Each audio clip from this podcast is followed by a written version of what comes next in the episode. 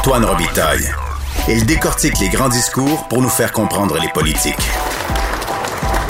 Là-haut sur la colline. C'est pas moi qui dis ça, c'est mon tonton Thomas. C'est pas moi qui dis ça, c'est mon tonton Thomas. Y a sa barbe qui pique un peu, y a des grosses taches sur son bleu. Mais tonton, l'air de rien, a de l'or dans les mains. Mais tonton, l'air de rien, a de l'or dans les mains. Et bonjour Thomas Mulcair. Salut Antoine. Notre barbu, notre tonton Thomas, accessoirement collaborateur à la Joute et chroniqueur au journal. Puis ce matin, tu nous dis que ça sent les élections hâtives à Ottawa. Mais tu l'avais dit ici d'abord, ici sur la colline. Oui, et euh, j'ai vécu ça en 2008 avec Harper.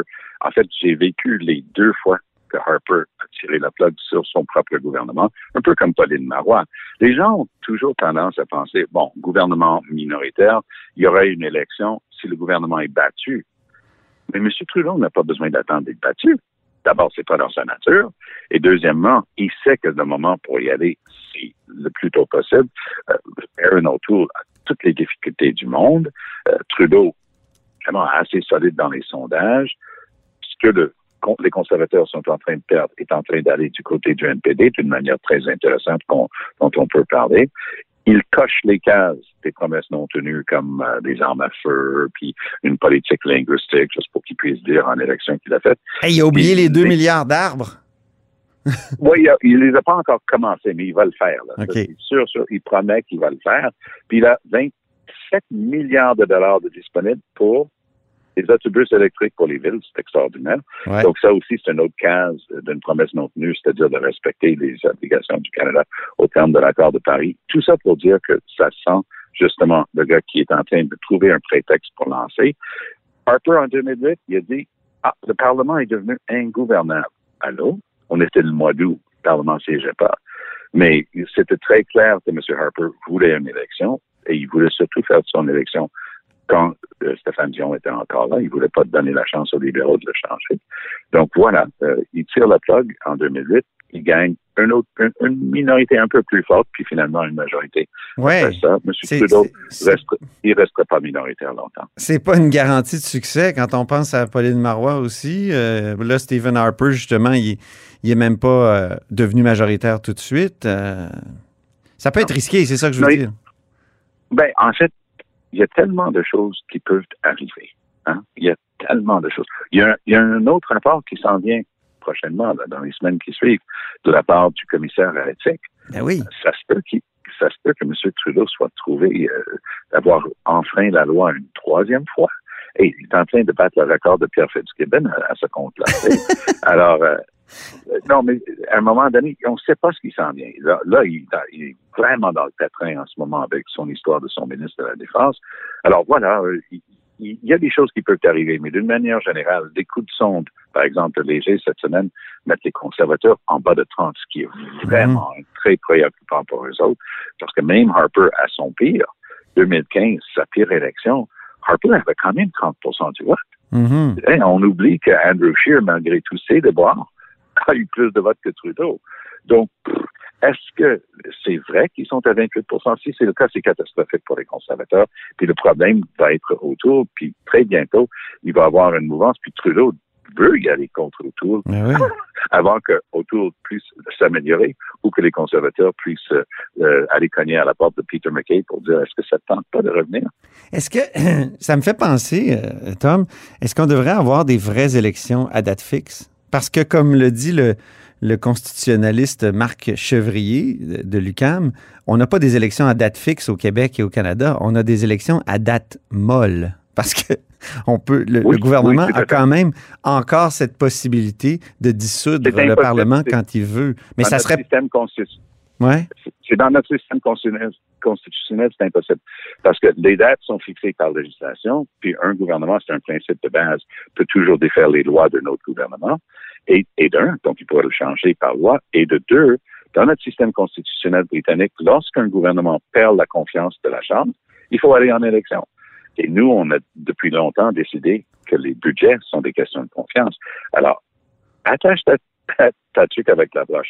Trudeau va arriver avec un budget avec juste, c'est une couple de semaines. Oui, juste te dire que Marc Chevrier, il soulignait que euh, la mère des, des parlements britannique, Westminster, et Oui, bien sûr. a, a pas cette possibilité-là, donne même pas cette possibilité-là au premier ministre. Avec, là, c'est des vraies élections à date fixe.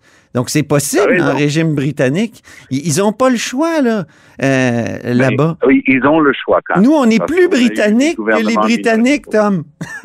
Oui, mais Th- Theresa May a quand même été contrainte de démissionner. Puis oui, ils ont forcé des élections hâtives, mais c'est encore une fois le Parlement qui doit décréter. Donc, Voilà. Mais c'est pas le premier ministre.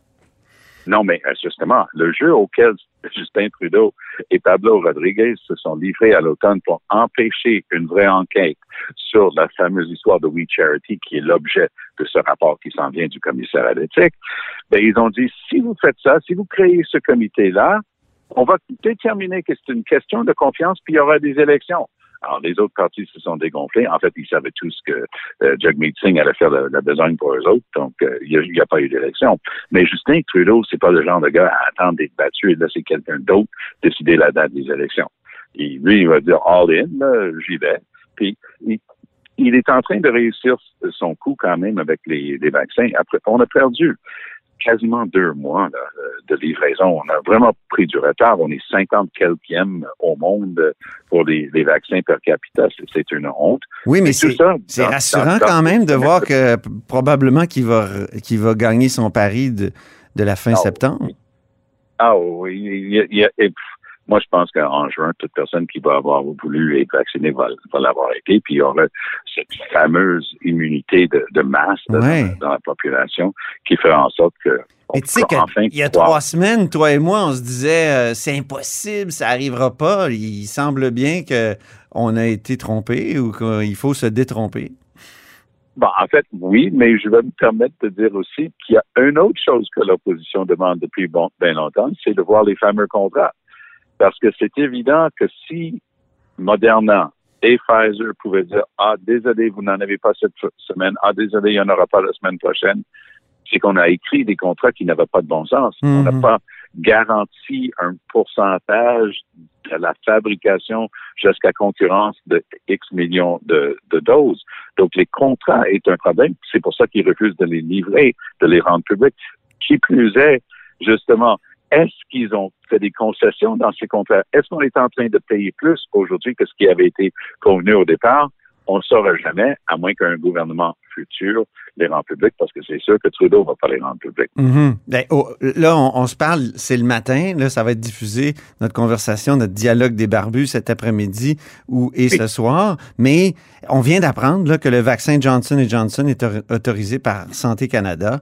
Ça en fait un autre euh, avec. euh, c'est- spectaculaire. Donc, euh, ça va peut-être Oui, encore. puis Johnson Johnson a de nombreux avantages. Oui, voilà. Johnson Johnson, c'est quelque chose de qui, qui est facile à manier, juste une dose. On n'a pas le gros débat euh, trois mois, 21 jours, quatre mois et ainsi de suite pour de- la deuxième dose. Alors oui, ça, ça va vraiment euh, nous permettre justement d'aller vite. Puis, tu sais, Antoine, quand j'étais en politique pendant longtemps, il y avait une expression que tous les gens en politique à un certain niveau connaissaient, c'est que le public a une mémoire d'à peu près six semaines.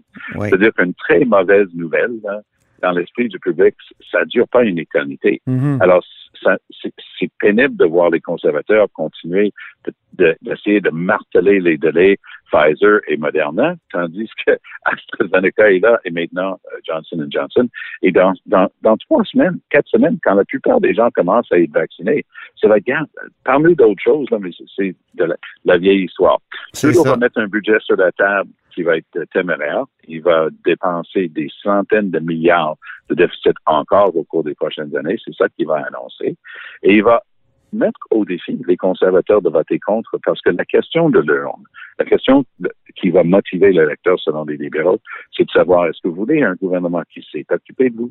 On a mis des centaines de milliards sur la table pour aider votre famille. Tout le monde, il y a des millions de Canadiens qui avaient perdu leur job du jour au lendemain. C'est On ça. était là pour vous aider. Est-ce que vous voulez un gouvernement comme ça ou est-ce que vous voulez retourner à l'austérité Stephen Harper euh, avec euh, autour? Puis la réponse va être très claire, à mon point de vue.